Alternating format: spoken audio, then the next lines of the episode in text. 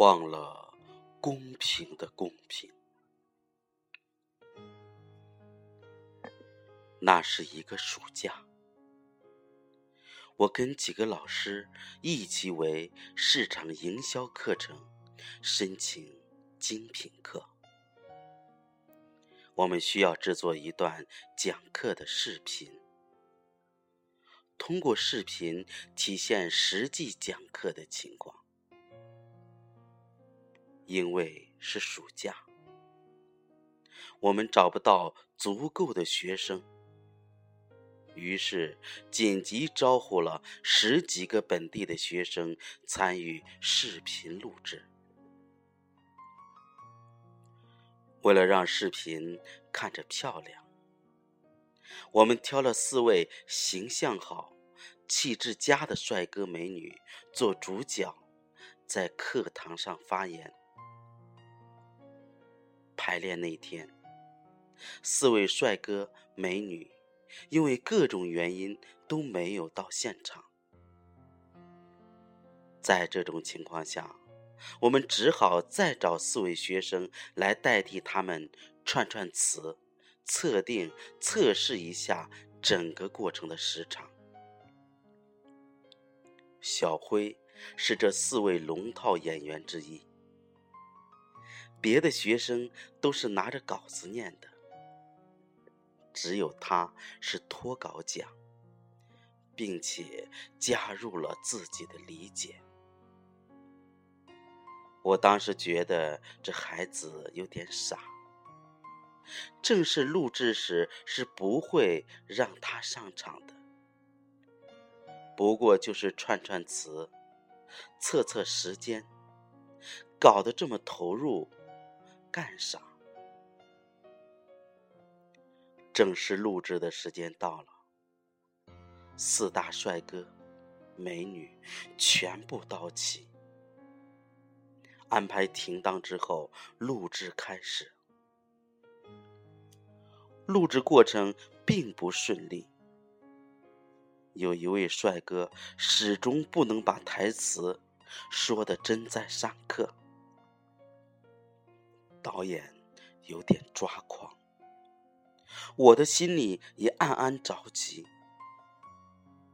大概进行了两个小时的反复试验，帅哥的状态还是不能入戏。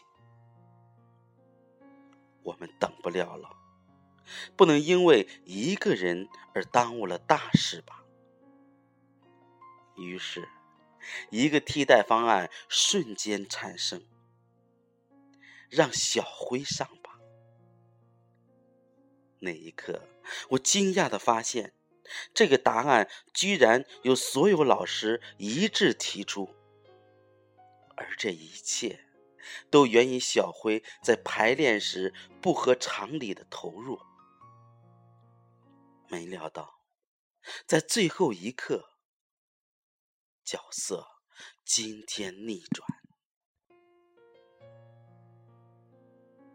龙套演员小辉顺利的成了主角，并且表现的最为抢眼。这件事过去了，但小辉给我留下了深刻的印象。他像是给我和其他老师上了一课。告诉我们，龙套演员是如何成为主角的。那件事后，我产生了一种感觉：如果按照小辉的思路去做事，前进的道路上似乎再也看不到障碍。他的思路应该是这样的。不论环境是否健康，机制是否公平，只管实心做事，奋力前行。多聪明的策略呀！作为一个年轻人，在职场中你是弱势群体，与其探究社会的不公、职场的欺诈。莫若学习小辉，努力把事情做好，增长能力。在这个过程里，你的专注可以抵消一万种不公平，因为在你努力做事的过程中，会赢得更多的机会。奇妙的是。忘了公平的小辉，反而得到了最公平的回报。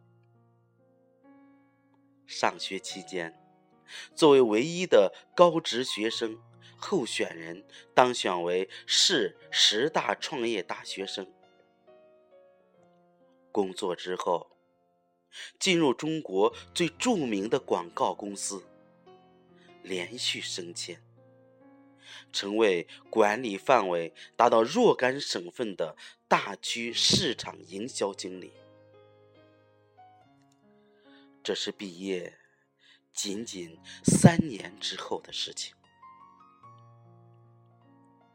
忘了公平，然后才能得到公平。